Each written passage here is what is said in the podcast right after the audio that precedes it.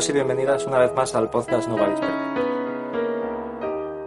Como ya dije ayer, estos episodios van a ser muy, muy breves, no van a pasar de los 20 minutos o media hora, eso es lo que quiero. Y así, de ese modo, pues no me tendré que preparar ni siquiera un tema muy amplio para exponer, ni buscar, ni perder mucho tiempo eh, para buscar los argumentos, etc. Hoy os quería quería compartir con vosotros una charla sobre Kant y la ilustración que di, que di hace unos meses en clase en la universidad y que yo creo que con el sentido didáctico y bueno, con el sentido eh, sencillo se puede, se puede entender bastante bien sin conocer siquiera al propio Kant o a la ilustración. Y yo creo que esos 10 minutos un poco más de los que di, pues, en los que hablé, yo creo que, se entiende bastante bien y, pueden ser de, vuestro interés. Como digo, es, un, es una charla sobre Kant, sobre la ilustración. Eh, bien, algo más eh, quería decir antes de, antes de pasar con la con la con la, con la bueno con la charla porque conferencia ya digo que conferencia, yo conseguir una conferencia, una charla de más de 50 minutos y, de menos de 4 horas. Eso lo considero una conferencia. Eh, bien, ¿qué quería decir? Que me han cambiado iVoox y bueno, todos los que veáis este episodio, es decir, todos los que escuchéis este episodio a través de iVoox, está muy bien porque lo podéis, os podéis descargar la aplicación en el móvil, etcétera, eh, Android, en iPhone, lo que sea, en vuestros iPads o lo que fuere, eh, pues han cambiado absolutamente todo. En estos últimos nueve meses me han puesto publicidad. Eh, ya, ya lo había visto yo, pero yo pensé que, que, eso era, si querías tú monetizar tus vídeos, poner publicidad, pero ni eso. O sea, yo si veis publicidad a través de ebooks, no es que esté monetizando estos, estos audios ni, ni, es que lo pretenda. Eh, por eso digo que, bueno, si existe algún tipo de molestias por escucharlo a través de iVoox, si lo ponéis, me imagino yo que si lo veis a través de iTunes, todavía no he hecho la prueba, ¿eh? pero si lo veis a través de iTunes, creo que no tiene publicidad. Lo que pasa es que a veces eh, algunos otros podcasts, bueno, ya hace, hace tiempo porque ya no soy muy asiduo a los podcasts, y de repente me encuentro un anuncio de iVoox y de no sé qué otras cosas que digo yo, joder, ya, ya aquí están con invasivos, total. Como la publicidad de YouTube, que a mí ya me parece invasiva y, bueno, recomiendo a todo el mundo que se lo quite con el adblock eh, del Chrome o, de, o del Firefox, porque de verdad, hay que, yo pago encantado cuando, cuando se me dan las posibilidades y de hecho creo que pagaría encantado por una membresía un año en YouTube porque lo uso un montón y creo que mucha gente pagaría encantado, así como pago Spotify y como pago videojuegos que están a un precio normal.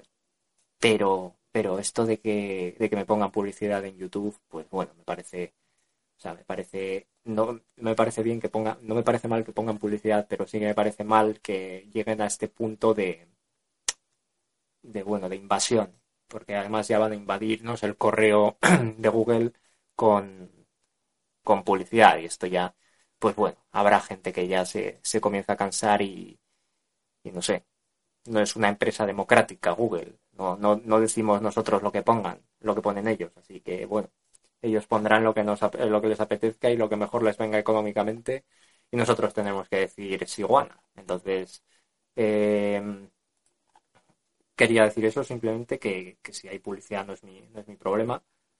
O sea, sí que es mi problema, pero no es mi culpa. Y, bueno, que si, eh, ya os digo, si queréis podéis ver el episodio a través de a través del RSS o a través de iTunes. Y yo espero que, que por subirlo, porque yo subo los episodios directamente a iVoox, que yo espero que, que iVoox en su herramienta de subida de audios no me incruste directamente una publicidad al principio a la mitad o al final de, de lo que es el, el, episodio, porque eso sí que eso sí que me daría me daría mucha mucha rabia porque no quiero no quiero ya que ya que son cortos pues prefiero que sean cortos y que además no, no tengan no tengan incomodidades de por medio. Bien, entonces, después de estos cinco minutos de introducción, que ya son más que suficientes, quería decir antes que nada eh, que la, la, música, la música que he cogido, eh, bueno, la voy a buscar ahora en un segundo. La música que he cogido para, para la introducción es la misma que, que, la que tenía en las anteriores temporadas. Y bueno, eh, si queréis saber de quién es, podéis eh, poner en internet vkgoeswild.com, es decir, vkgoeswild.com. Y ahí os podéis descargar sus MP3, hace, hace covers de, de canciones de un montón de grupos, tanto heavy, tanto rock, tanto pop y otro tipo de, de, ramas de la música. Y la, y la verdad es que toca el piano genial. Entonces, bueno, son, son archivos, son audios de eh, con copyright libre, así que si queréis podéis utilizarlos. Yo la nombro porque ya, porque ya son muchos meses de, podcast en los que ponía su, su canción, su, su Desire Love de Guns N' Roses, que es la canción que, que habéis estado escuchando al principio y por debajo durante esta introducción. Sin más, pues eh, simplemente os, os, dejo ya con la, con la charla. Espero que os guste y, y, el próximo episodio será ya la semana que viene porque tengo un viaje por medio, así que ya la semana que viene pues probablemente comencemos a hablar, comience yo a hablar, mejor dicho, de pues de algún, de algún autor, de algún libro que mira, que pueda resultar de interés para, para gente que incluso está en bachillerato y que y que bueno, que, saber más sobre un autor así, yo lo hacía mucho, yo digo, bueno, pues en vez de estudiar ahora 10 minutos, pues escucho a un tío hablando de, de, este hombre. Entonces, bueno, pues probablemente comience a hablar de nuevo de, de o de, o de cualquier otro autor importante, filósofo, lo que sea, eh, que aparezca en bachillerato, que es más así, más o menos eh, el ámbito genérico cultural termina en bachillerato porque el resto ya es especialización.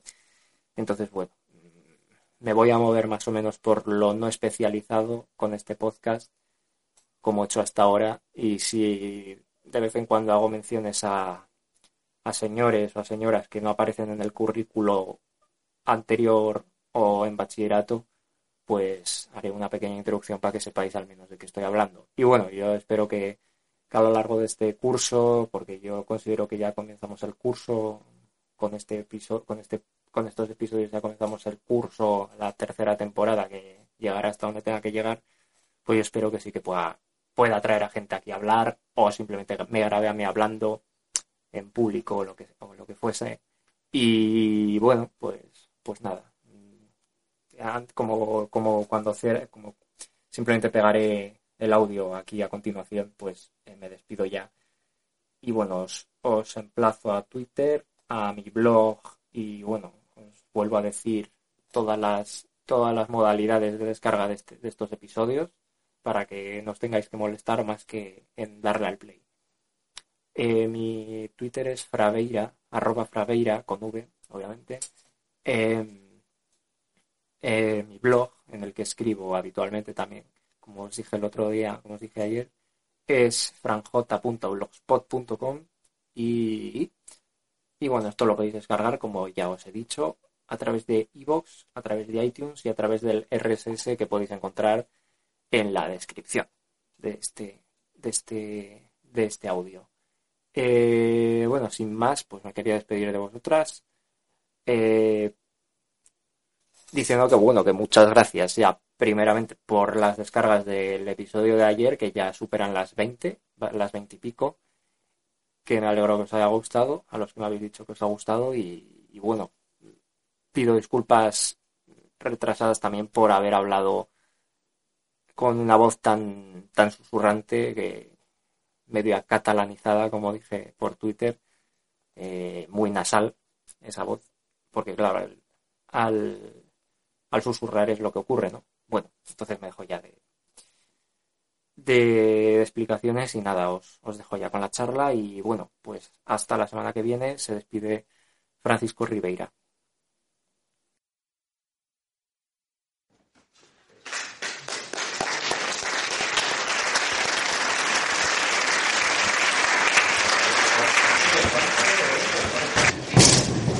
Eh, bueno, eh yo voy a hablar, voy a citar poco, pero quiero comenzar por una cita que aparece en que es la ilustración. Es un texto de Kant que, bueno, se considera mucha gente, mucha gente considera que Kant es el gran ilustrado, el, el último gran ilustrado. Entonces, bueno, quería citar esto, este fragmento primero de la, del articulillo, que es la ilustración, porque yo creo que expresa muy bien lo que ha dicho, que es eh, para Kant eh, el hombre, y sobre todo después de la ilustración y a través de la crítica que él plantea, pues podríamos hablar de un hombre que ha salido ya de la minoría de edad. Bueno, esta concepción la usa también Rousseau, ¿no? Porque según Rousseau, pues ya sabemos que el hombre parte de un estado de naturaleza, y bueno, esta mayoría de edad sería también, si hacemos esa analogía, no sé si muy legítima, una salida del estado de naturaleza. Y dice lo siguiente, la ilustración es la salida del hombre de su minoría de edad. Él mismo es culpable de ella. La minoría de edad estriba en la incapacidad de servirse del propio entendimiento, sin la dirección de otro. Esto es muy importante, ¿no? Porque ya sabemos la Iglesia lo que la dirección de otro aquí aquí ya tiene se ve que Kant ya estaba pensando en alguien directamente. Uno mismo es culpable de esta minoría de edad cuando la causa de ella no yace en un defecto del entendimiento, sino en la falta de decisión y ánimo para servirse con independencia de él, sin la conducción de otro. Y nos dice, nos dice Kant, sapere aude, Ten valor de servirte de tu propio entendimiento. Bueno, esta va a ser, dice él, he aquí la divisa de la ilustración.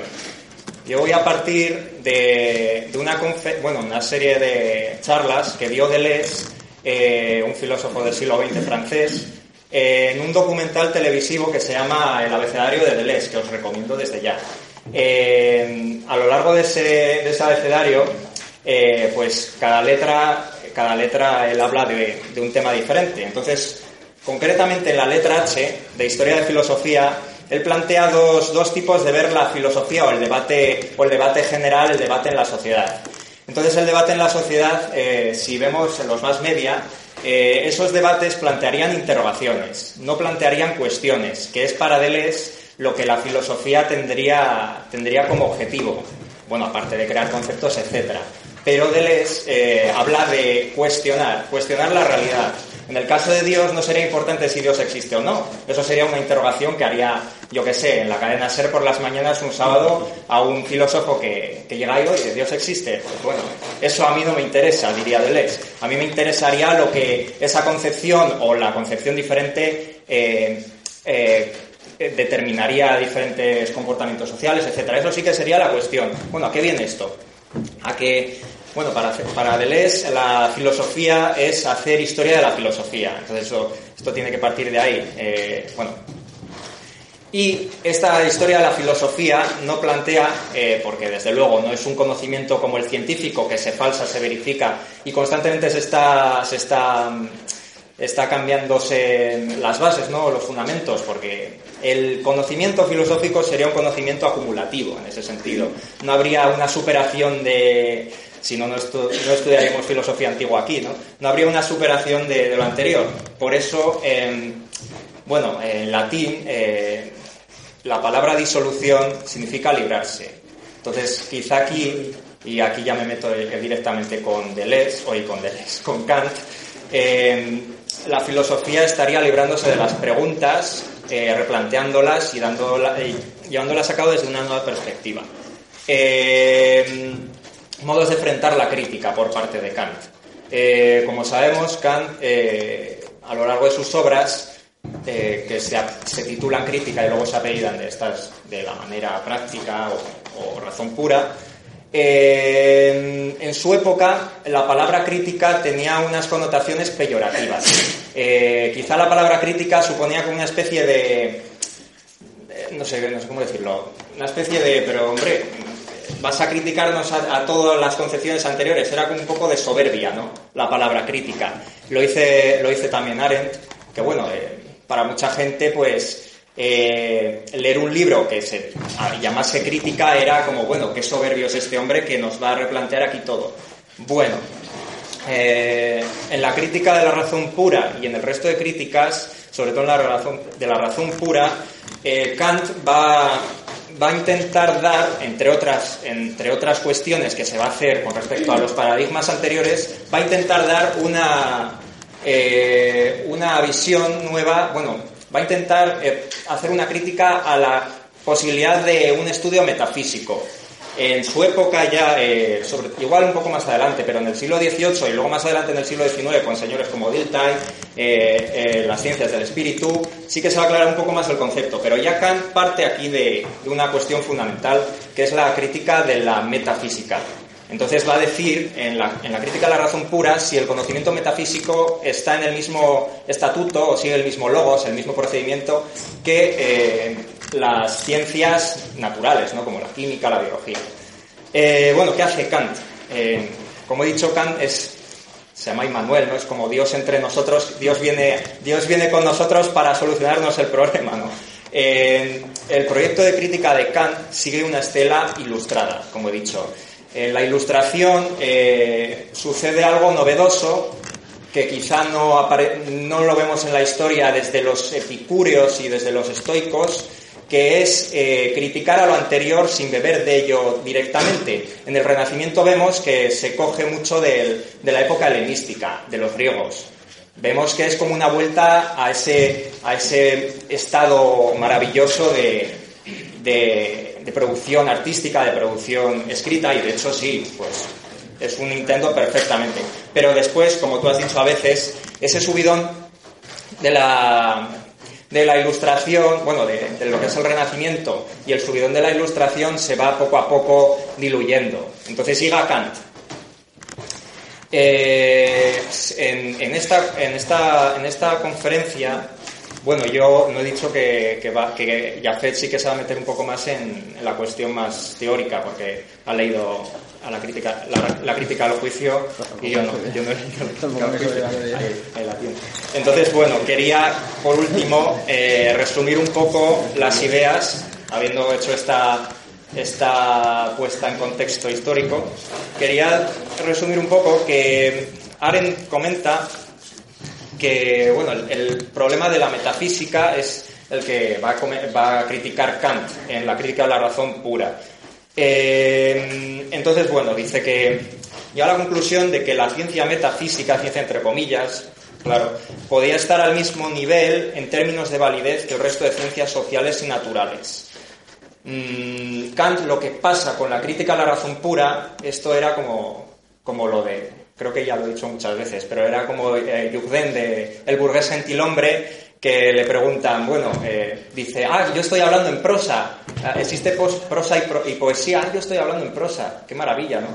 Pues Kant no se da cuenta de que en la crítica a la razón pura eh, está demoliendo todo el edificio metafísico anterior, no se da cuenta de hasta qué punto y no es consciente de hasta qué punto, quizá más tarde lo sería, de hasta qué punto esa, esa crítica a la razón pura que él hace desde la, la mejor de sus intenciones y, de verdad desde una posición muy, una síntesis del, de, del, racionalismo y del empirismo, él no, es todavía consciente de, de, lo que va a hacer con esa crítica a la razón pura.